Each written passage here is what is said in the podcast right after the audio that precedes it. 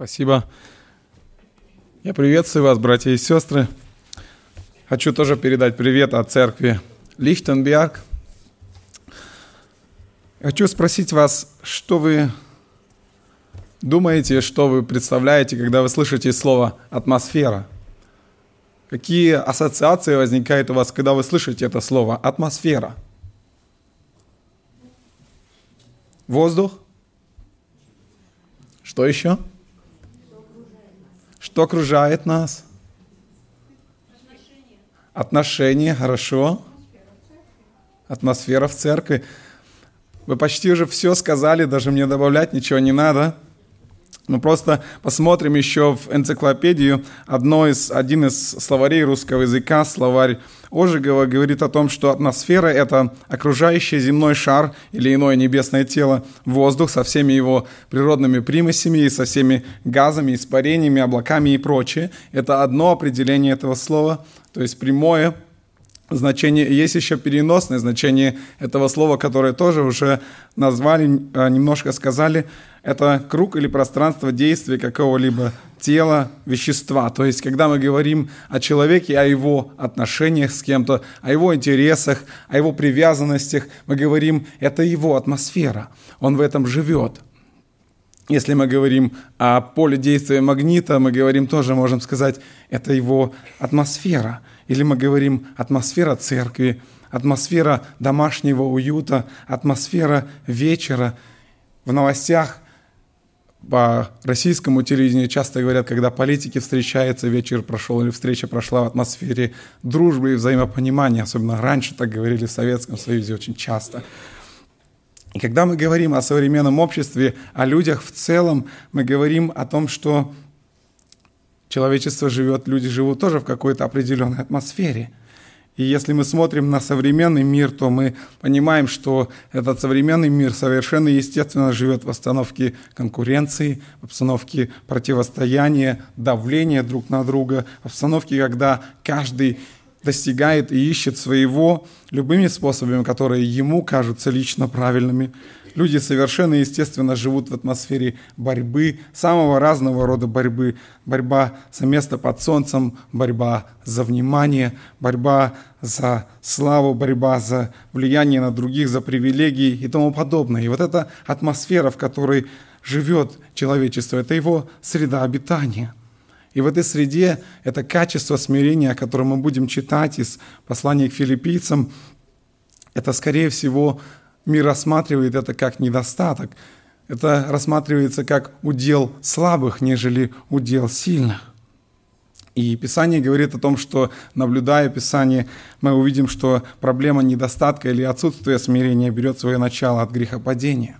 Когда Адам и Ева согрешили, и в них все согрешили, в человеке произошла радикальная перемена. Она заключается в том, что суть ее заключается в том, что человек поставил себя на такое место, что он теперь сам значит что-то, сам важный, поставил себя в центр, и он решил, что теперь он не зависит от Бога. Помните, когда сатана подошел к Еве и сказал, вы можете быть как боги.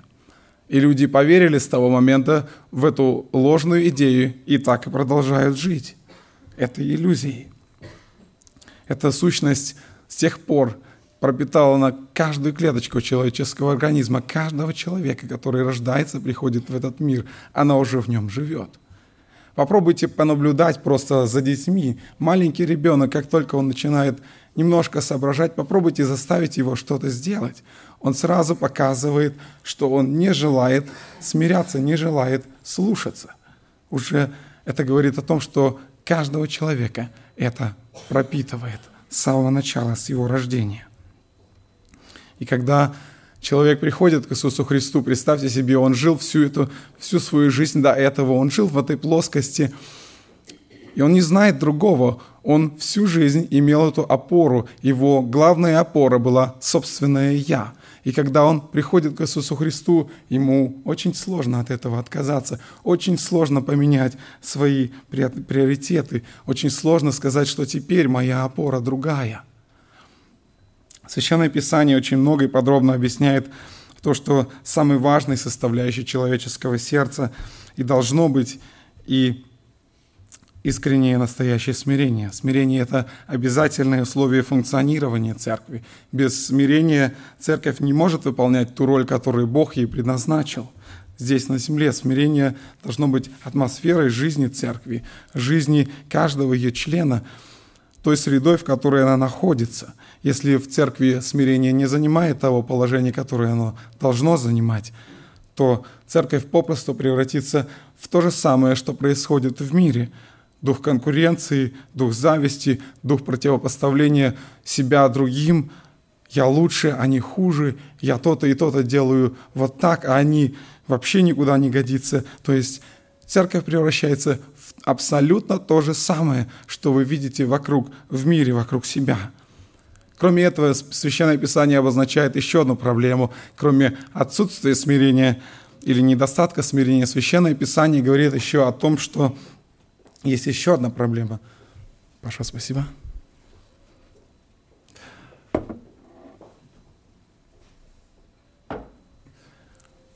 Священное Писание говорит о том, что есть еще одна проблема, и это проблема ложного смирения. Апостол Павел говорит – в послании к Колоссянам «Никто не обольщает вас самовольным смиренномудрением и служением ангелов». То есть еще тогда, во времена апостола Павла, было достаточно много людей, которые имели поддельное смирение. Мы люди, к сожалению, в этом случае, к сожалению, очень хорошо, очень легко способны изобразить что-то, внешнюю какую-то форму, в данном случае смирение – если необходимо для того, чтобы быть принятым, если смирение необходимо, чтобы быть принятым в определенных кругах, в церкви, то мы можем его изобразить. Мы можем показать, что мы смиренны. К сожалению, эта опасность ложного смирения, только внешнего смирения, она была актуальна не только тогда, когда апостол Павел писал Колоссянам, но она актуальна и сегодня, и каждый день. Точно так же наша жизнь ничем не отличается. Мы несем ту же самую природу, которую несли эти люди в церкви в Колоссах. И поэтому сегодня нам необходимо посмотреть на истину Священного Писания, что, чтобы понять, как нам научиться решать эту проблему, потому что все время, пока мы живем на земле, мы будем сталкиваться с этой проблемой с проблемой отсутствия смирения, с проблемой нежелания смиряться, с проблемой, с проблемой ложного смирения. Посмотрим с вами на отрывок из послания к филиппийцам 2 главы с 5 по 8 стихи. Мы прочитаем с вами вместе. Давайте откроем наши Библии. Вторая глава послания к филиппийцам с 5 по 8 стихи.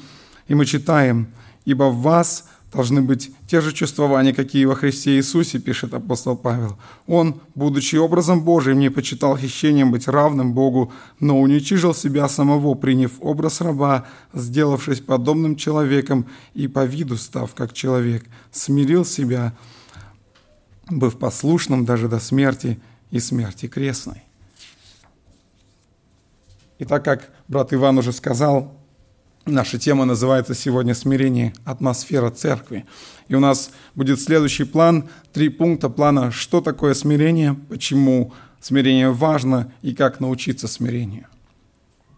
Церковь Филиппов в Филиппах отличалась тем, что между членами ее не было единства, имели место какие-то недоразумения, и мы читаем об этом несколько раз в послании Апостол Павел пишет в 4 главе, например, «Умоляю Еводию, умоляю Синтихию мыслить тоже о Господе». То есть у них не было единства, у них не было единого мнения. И дальше апостол Павел говорит о том, как получить эту радость, как иметь эту радость. И он говорит об этом, и мир Божий, который превыше всякого ума соблюдет сердца ваши и помышления во Христе Иисусе. Очень важный момент, заметьте здесь, в каком положении находится апостол Павел, когда пишет эти слова. Он пишет, находясь в тюрьме. И говоря о том, как он переживает эту трудность, трудность, он пишет, для меня жизнь Христос и смерть приобретение. То есть ему все равно, казнят его завтра. Он не знает, что с ним завтра будет. Ему все равно, казнят его завтра или же его оставят жить. Он готов хоть всем, хоть всем прославить Господа. Вот это та вещь, о которой мы пели в начале, в первом псалме «Опора моя только в Христе». апостол Павел в полной мере осознает, и он понимает, что это настоящее счастье, настоящая радость. Он показывает эту радость, которая есть у него, и затем он призывает филиппийцев, чтобы они тоже могли иметь эту радость. И вот в этом нашем отрывке, который мы прочитали сегодня, заключается его основной аргумент, где он обращается к филиппийцам, где он обращается к нам сегодня и показывает, каким образом и наша жизнь тоже может иметь эту внутреннюю, серьезную, настоящую перемену. Итак, первый пункт плана смирения. Что такое смирение? Энциклопедии, различные словари дают очень много определений этого понятия – они просто изобилуют этими определениями, но мы не будем сейчас обращать на них внимание, мы посмотрим на первоисточник этого понятия смирения, мы посмотрим на Священное Писание, как апостол Павел его здесь определяет, и он пишет, «Ибо в вас должны быть те же чувствования, какие и во Христе Иисусе». Он говорит «чувствование». Оригинальное слово, которое здесь стоит в оригинальном тексте, оно звучит как «фронео», то есть слово, которое переводит «чувствование», и оно имеет более широкий спектр, чем как оно переведено на русский язык. Оно означает думать, иметь мнение, иметь понимание, систему мышления, думать определенным образом, считать, что что-то считать или быть расположенным как-то, каким-то образом к чему-то. Немецкий перевод я посмотрел, перевод Мартина Лютера, тут написано «Ein jeglicher sei gesinnt, wie Jesus Christus auch war». То есть Лютер тоже говорит взгляды, убеждения, настроения по отношению к чему-то, кому-либо. Но современный перевод, новый перевод на немецкий язык. Eure Einstellung soll der von Jesus Christus gleichen. Отношение, точка зрения, убеждение, взгляд. То есть мы видим то же самое. Отношение, точка зрения, взгляд, убеждение, настроение по отношению к чему-либо. То есть Речь идет об определенной системе мышления, которая образовалась под воздействием определенных факторов, которые мы встречаем каждый день. В соответствии с этой системой человек реагирует теперь на то, что происходит вокруг него. То есть, таким образом, апостол Павел призывает нас формировать в нашем разуме точку зрения, систему убеждения, определенные взгляды. Еще один важный момент, который связан с этим словом фраза здесь, которую мы читаем, «вас должны быть те же чувствования», оно переводится оригинала всего лишь два слова «total phronato», которое здесь еще к тому же стоит в повелительном наклонении, то есть призывает что-то делать, говорит «делайте».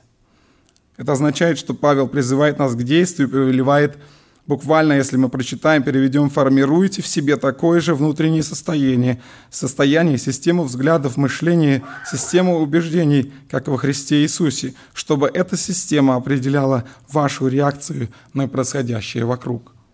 Итак, смирение – это позиция, активно создаваемая разумом, активно генерируемая сердцем.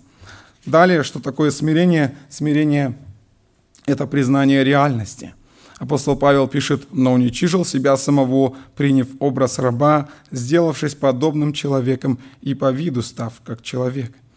Павел касается этих проблем, которые были у людей тогда в Филиппах, которые жили тогда, и противоставляет им жизнь Иисуса Христа. Иисус Христос имеет определенную жизненную позицию, в соответствии с которой он поступает. Он по праву занимал самое высокое положение. Он Бог, Творец, Создатель, и придя на землю, он отказывается от всего этого. У него есть ангелы, он каждую минуту может воспользоваться ими для решения любой задачи. Вы помните, когда в, Гефсиманск, в Гефсиманском саду его пришли арестовывать, один, один из учеников, написано, выхватил меч и отсек ухо рабу одного из первосвященников.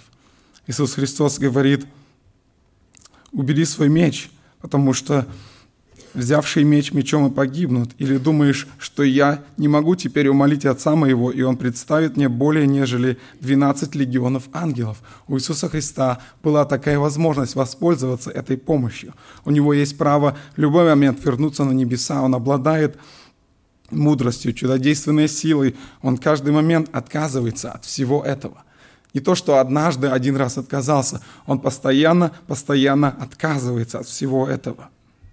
Он оставил свою славу, он опустошил себя, написано, он отказывается от своего превосходства, отказывается от своей значимости, и все, что у него было, когда он был на земле, это упование на Небесного Отца.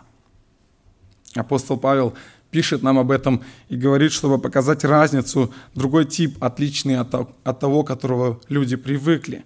Все люди, мы сказали, унаследовав от Адама и от Евы претензию на собственную значимость, на независимость от Бога, живут по принципу «я сам хозяин, я сам хочу хозяйствовать в своей жизни, сам все решать, ни от кого не зависеть, сам хочу добиться благополучия, сам хочу добиться успеха, сам хочу добиться счастья в своей жизни любыми способами, как я знаю, я знаю лучше. И вот так живет каждый человек. Это общий стиль для всех людей. Все люди претендуют на определенную высоту, на определенное отношение к себе, на определенную степень уважения к себе. Но на самом деле – человек, как тогда получил эту иллюзию от сатаны, как поверил, что он может быть как Бог, как он подумал, что он теперь имеет право на эту претензию, с тех пор он так и живет этой иллюзией. На самом деле это всего лишь только иллюзия. Иисус Христос действительно обладает превосходством, Он унизил себя. Когда мы отказываемся от превосходства, мы всего лишь приводим положение в реальность, мы всего лишь унижая себя, ставим всего лишь в то положение, в котором действительно находимся. Смиренный человек понимает на самом деле, что самое малое, что его разум, свои физические способности, сама жизнь, все это им получено от Бога. Самые маленькие блага, то, что он дышит, то, что небо голубое, то, что он приходит домой, у него есть крыша, то, что у него есть каждый день, что покушать, это все абсолютно им не заслуженно, и это все благодаря тому, что Бог милостив и благ человеку. Апостол Павел в Деянии апостолов, апостолов пишет так, э, Деяние апостолов, «Бог, сотворивший мир и все, что в нем, Он, будучи Господом неба и земли, не в рукотворенных храмах живет и не требует служения рук человеческих, как бы имеющий в чем-либо нужду, сам дая всему жизнь и дыхание и все».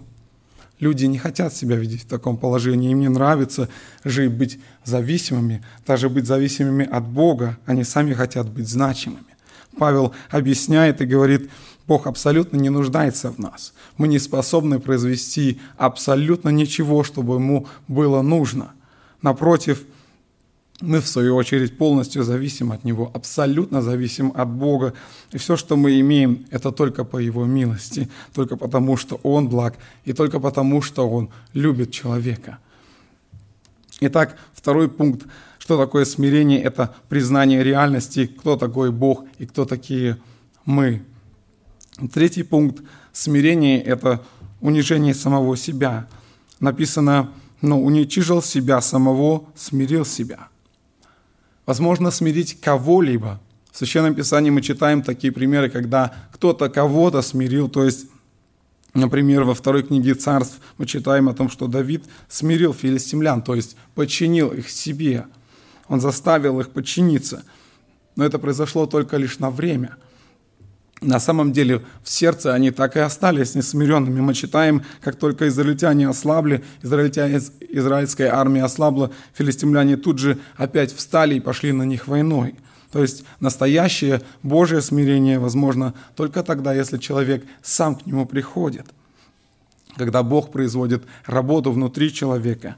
И один из примеров, Бог может воздействовать на человека – допуская в его жизни различные ситуации. Например, мы читаем, так произошло с Навуходоносором. В Даниила, в книге Даниила, в 4 главе мы читаем о том, что этот человек, он хвастался тем, что его руки построили Вавилон, этот большой, этот мощный город, но стоило только Богу коснуться его, на семь лет Бог отнял у него разум, и мы смотрите, что мы о нем читаем, что произошло с этим человеком, который был царем, который считал себя всевластным, всемогущим. Написано так, «И он ел траву, как вол, и орошалось тело его росой небесной, так что волосы у него выросли, как у льва, и ногти у него, как у птицы». Стоило только Богу коснуться его, и все – и первое, что произошло с этим человеком, когда Бог вернул ему разум, с ним произошло глубокое смирение. Он говорит тогда, этот царь, которому Бог вернул теперь радость, он, э, разум, он говорит, «И благословил я Всевышнего, восхвалил и прославил Пресносущего, которого владычество, владычество вечное, и которого царство в роды и роды. И все живущие на земле ничего не значат, по воле своей он действует как в небесном воинстве, так и у живущих на земле. И нет никого, кто бы мог противиться руке его и сказать ему, что ты сделал, Ныне я, Навуходоносор, славлю, превозношу и величаю Царя Небесного, которого все дела истины и пути праведны, и который силен смирить ходящих гордо. Вот этот человек, который доселе не знал Бога, который был язычником, теперь он говорит – совершенно по-другому. Я славлю и превозношу и величаю Царя Небесного, которого все дела истины и пути праведные, который силен смирить ходящих гордо. Вот это настоящая внутренняя перемена, которая с ним произошла, это настоящее смирение. Итак, мы смотрим здесь на эти слова апостола Павла, и получается, что он призывает нас иметь те же чувствования, он хочет от нас, чтобы настаивать, чтобы мы каждый из нас занялся сознательным самоуничижением, уничижением себя, отказом от претензий на высоту. И Иисус Христос показал нам в этом пример.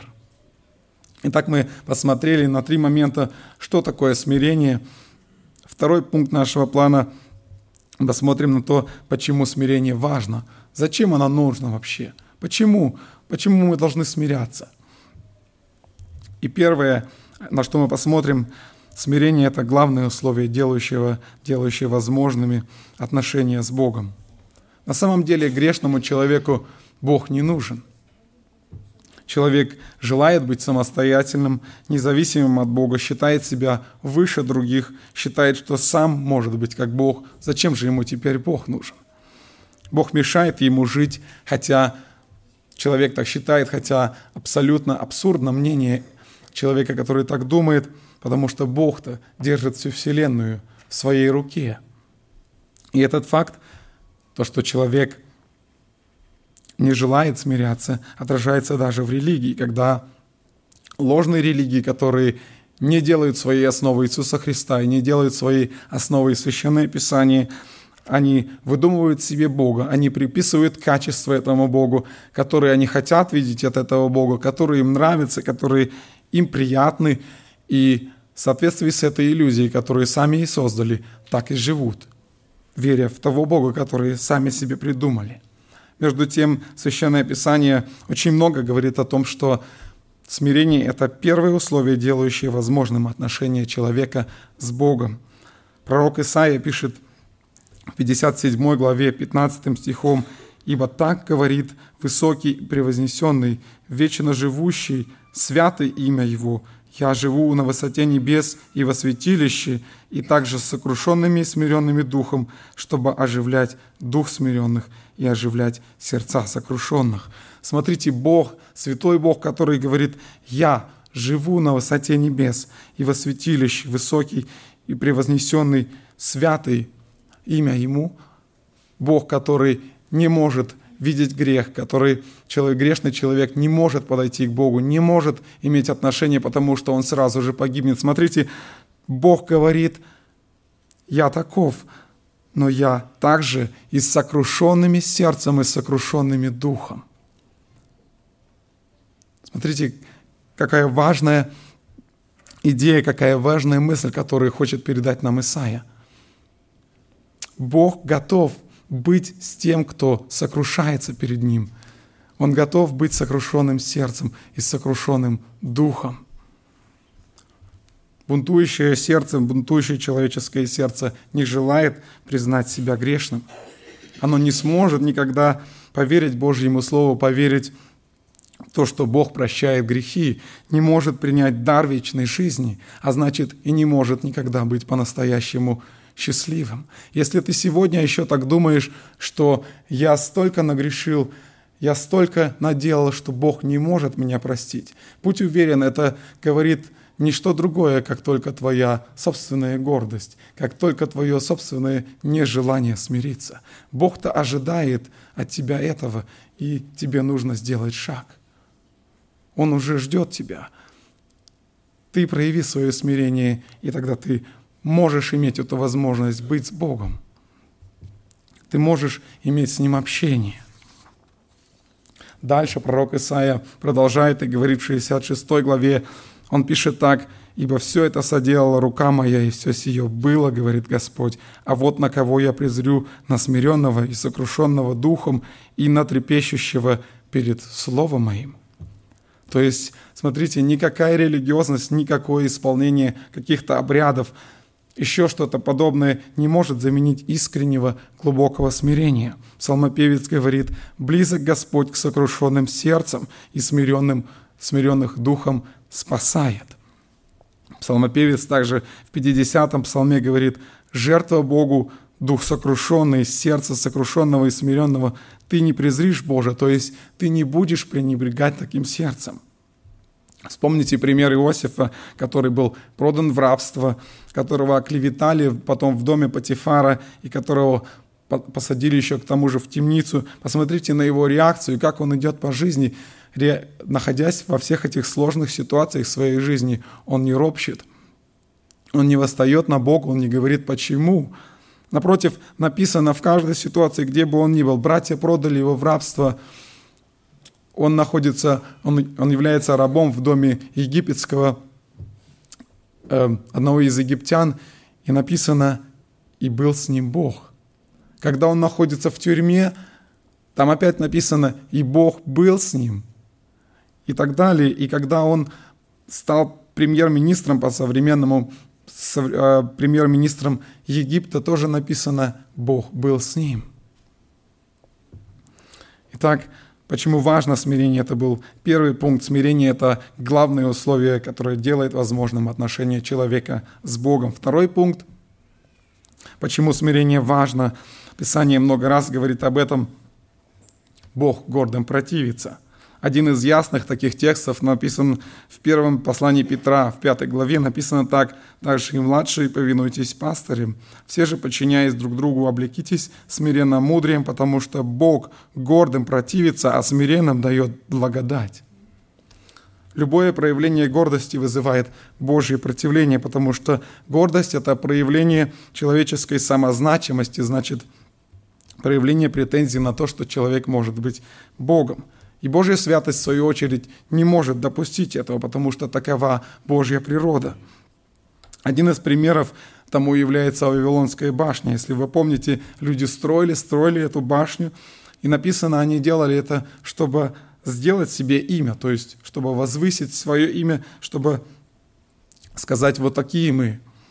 И Бог не позволил это сделать им, он смешал им языки, и они не смогли дальше строить, не смогли дальше совместно возводить эту башню. Мы смотрим на примере истории, если мы посмотрим на историю цивилизации, Бог никогда не позволяет гордости подниматься высоко. Посмотрите любую цивилизацию, которая не существовала в этом мире, египетская цивилизация, мощнейшая цивилизация, где она теперь? Посмотрите, греческая империя, которая большую часть мира охватывала, где она теперь. Римская империя, которая была во времена Иисуса Христа, где она теперь? Советский Союз, если можно так сказать, тоже империя, где люди хотели построить государство без Бога. Где она теперь? И это касается не только империи, не только государств, но это касается каждого человека лично, каждого из нас взятого в отдельности. Книга притчи говорит, перед падением возносится сердце человека, а смирение предшествует славе. Еще книга притчи говорит, вот шесть, что ненавидит Господь, даже семь, что мерзость душе его. Глаза гордые, язык лживый и руки, проливающие кровь невинную. Смотрите, серьезное предупреждение. На первом месте стоит то, что ненавидит Бог, глаза гордые – Итак, это был второй пункт, почему нам важно смирение. Бог гордым противится, мы сказали. Об этом говорит Священное Писание. Третий пункт, почему смирение важно. Смиренный человек имеет мудрость.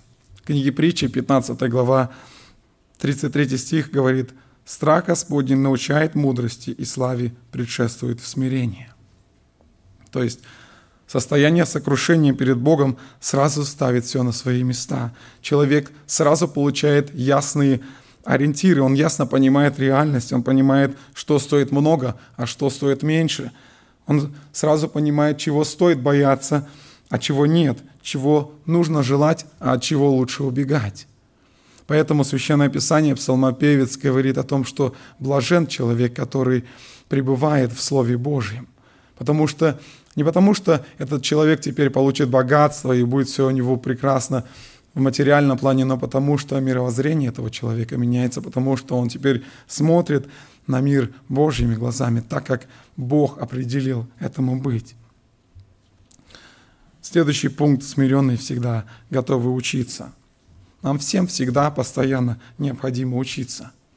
Даже физиологической точки зрения, если человек продолжает постоянно учиться чему-то, постоянно в своей жизни, его мозг продолжает хорошо функционировать, даже с этой точки зрения. Но Священное Писание говорит нам еще и вот о чем. Проблема людей, которые не имеют смирения, заключается в том, что они уже всего достигли, все знают, и им больше ничего не надо, больше не надо ничему учиться. Знаете, так даже может быть по отношению с Священным Писанием. Некоторые люди могут сказать, ну я и так верующий, зачем мне каждый день читать Священное Писание? Ну, я и так все знаю. Если у вас есть такое, если вы так подумали, если вы так когда-то думали, то знаете, что это гордость. Нам каждому необходимо учиться. Написано в притче 1 глава, потому что упорство невежд убьет их, и беспечность глупцов погубит их, а слушающий меня будет жить безопасно и спокойно, не страшась зла. Здесь сказано невежды. Невежды – это те, которые не знали. И написано, что их убьет не их невежество, а написано, что их упорство, их гордыня, их нежелание признать нужду в знании – вот что их убьет – Здесь также упоминается лень, она ведет к тому же результату. Здесь написано беспечность, это лень, она ведет к тому же результату. Смиренный человек постоянно ищет того, чтобы учиться, он ищет того, чтобы обогатить свою жизнь истиной, истиной, которую он черпает из Священного Писания каждый день. Иисус Христос сказал, не хлебом единым будет жить человек, а всяким словом, исходящих из уст Божьих. Несмотря на то, что Иисус Христос был Сыном Божьим, мы читаем о нем, что он все равно каждый день постоянно жил тем, что он постоянно пребывал в общении с Отцом, он постоянно проводил время с ним в общении, чтобы наполнить себя Божьей истиной. Пятый пункт, почему смирение важно. Смирение – это условие ответа на молитвы – мы читаем в книге Паральпомена, второй книге Паральпомена, в седьмой главе о том, что когда Бог позволил израильскому народу построить храм, по окончании строительства Бог обратился к Соломону, и здесь написано так, «И явился Господь Соломону ночью и сказал ему, «Я услышал молитву твою и избрал себе место сие в дом жертвоприношения». Если я заключу небо, и не будет дождя, и если повелю саранче поедать землю, и пошлю моровую язву на народ мой, и смирится народ мой, который именуется именем моим, и будут молиться, и взыщут лица моего, и обратятся от худых путей своих, то я услышу с неба, и прощу грехи их, и исцелю землю их». Заметьте, как здесь тот факт, что Бог услышит молитву, зависит напрямую от того, смирится ли его народ. Мы очень часто Подумайте, как мы молимся. Очень часто мы просим чего-то у Бога и не получаем. Мы просим о разных вещах и не получаем их. Вся проблема в том, что мы не готовы в сокрушении сердца просить у Бога, предстать перед Ним, чтобы позволить Ему делать то, что Он с нами хочет. Может быть, то или иное, действительно, о чем мы просим, с его точки зрения, а он знает лучше, может быть, оно, собственно, нам и не нужно, а может, оно нам нужно не сейчас, а потом. И здесь нам очень важно следить за своим сердцем, как мы обращаемся, в каком состоянии оно находится. Обращаемся ли мы, Бог, но почему ты мне это не даешь? Или мы говорим, Господь, если ты хочешь, сделай так или так, пусть будет как тебе угодно. Итак, мы говорили о том, что такое смирение. Мы сказали, почему смирение важно, назвали пять пунктов, почему смирение важно. И теперь мы посмотрим, как научиться смирению. Что говорит об этом Священное Писание, что пишет здесь апостол Павел. И он говорит нам здесь о том, что Иисус смирил себя. Это означает, что Иисус преклоняется пред Божьим владычеством. Смотрите, без преклонения перед Богом невозможно смириться ни перед кем. Жене невозможно смириться перед мужем, если она не преклоняется перед Богом, если она не преклоняется перед Его величеством, Его могуществом и Его словом. Мужу невозможно смириться перед женой. Детям невозможно смириться перед родителями – Невозможно смириться перед полицейским, невозможно смириться перед властью, если мы не смиряемся перед Богом, если мы не взираем на Его величие и если мы не осознаем, что Бог есть все во всем на самом деле, а человек-то здесь на самом деле совсем маленький. Псалмопевец говорит об этом в восьмом псалме, «Когда взираю я на небеса Твои, дело Твоих перстов на луну и звезды, которые Ты поставил, то что есть человек, что Ты помнишь его, и что есть Сын Человеческий, что ты посещаешь Его.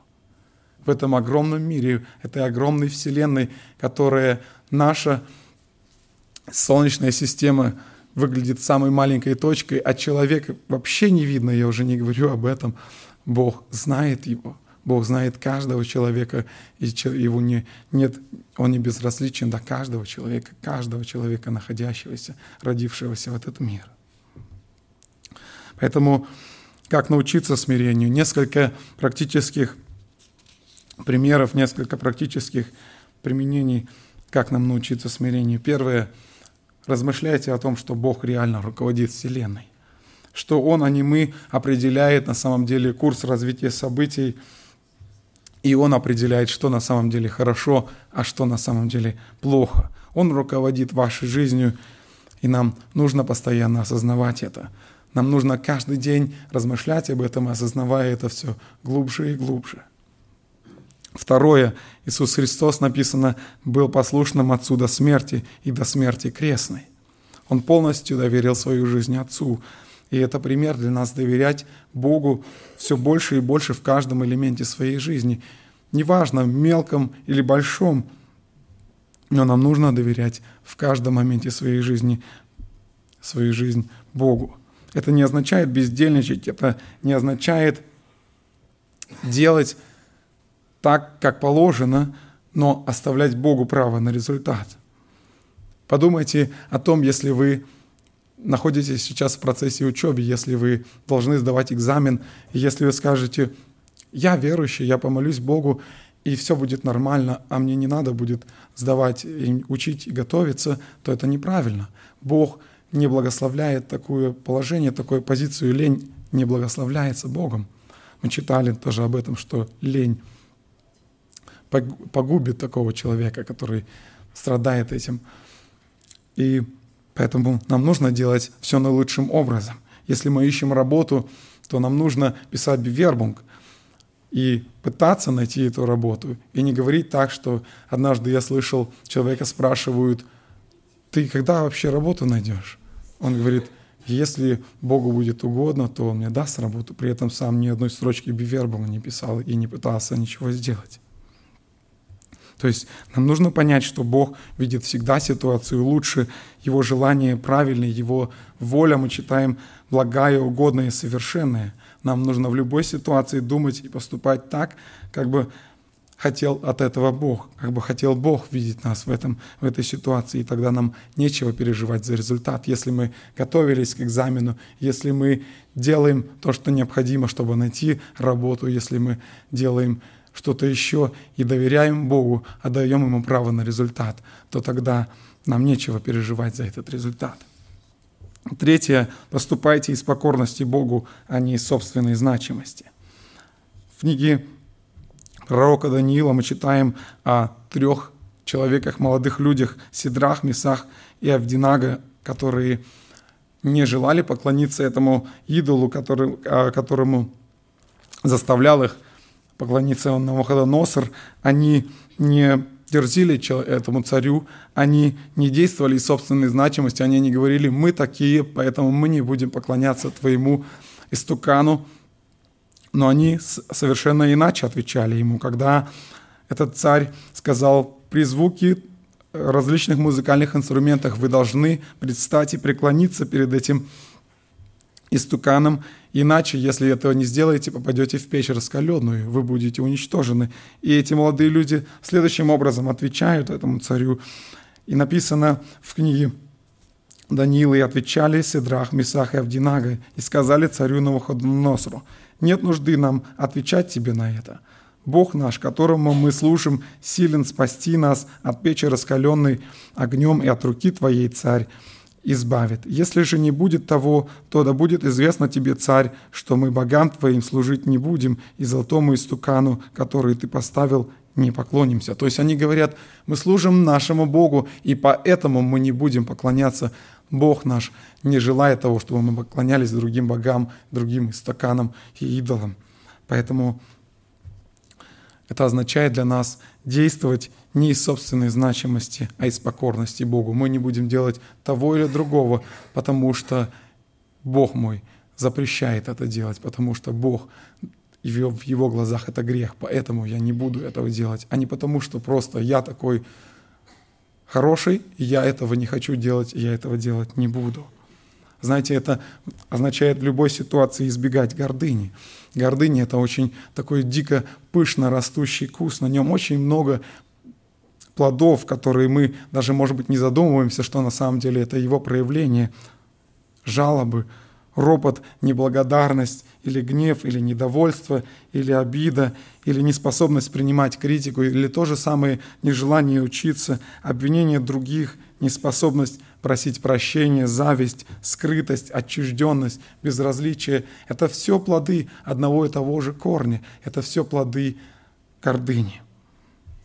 И поэтому Священное Писание говорит нам о том, что настоящая сила доступна только смиренным, потому что тот человек, который смирен, выполняет то, что Бог ему говорит. Подумайте о том, что чтобы смириться, на самом деле нужна сила. Только сильный человек может сказать, я нахожусь реально в таком и таком положении. Только сильный человек может сказать, я маленький, Бог великий. Только сильный человек может смириться перед другим человеком ради того, что если этого желает Господь. Следующий пункт – ищите истинного блага окружающих людей. Это наш последний пункт.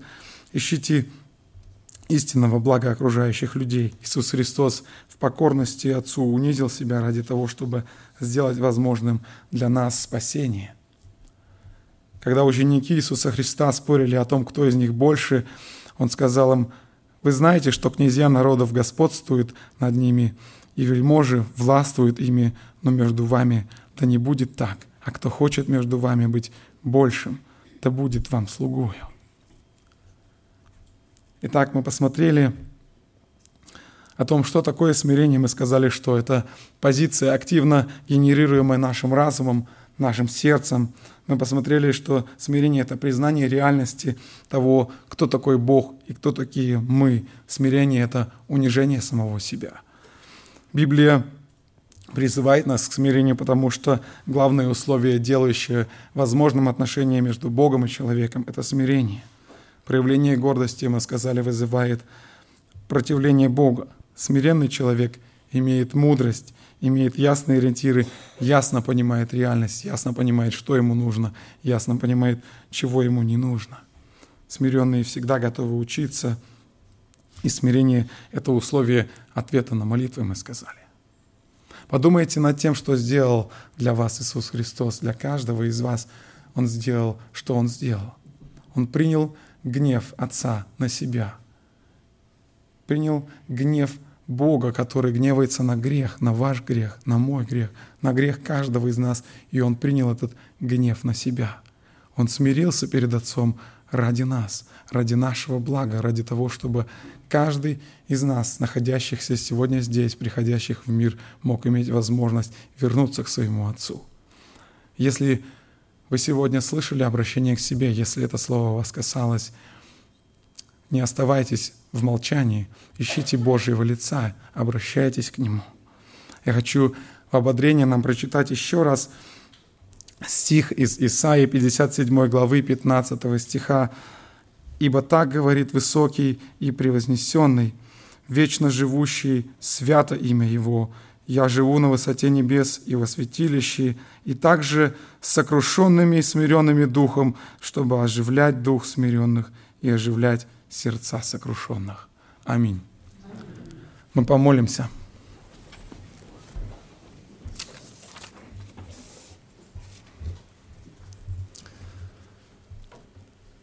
Господь дорогой, благодарны Тебе за то, что Ты оставил нам Слово Твое, из которого мы можем научаться, Господь, с которого мы можем получать те истины, которые необходимы для того, чтобы возрастать, Господь, чтобы преображаться в тот образ, который Ты желаешь видеть в нас, Господь. Мы благодарим Тебя за то, что Ты сделал возможным для каждого из нас спасение, Господь, где Ты смирился, Господь, смирил себя, смирился для того, чтобы принять гнев Бога Отца, чтобы умереть за нас, за грехи каждого из нас, дабы каждый верующий в Тебя получил жизнь вечную. Аминь.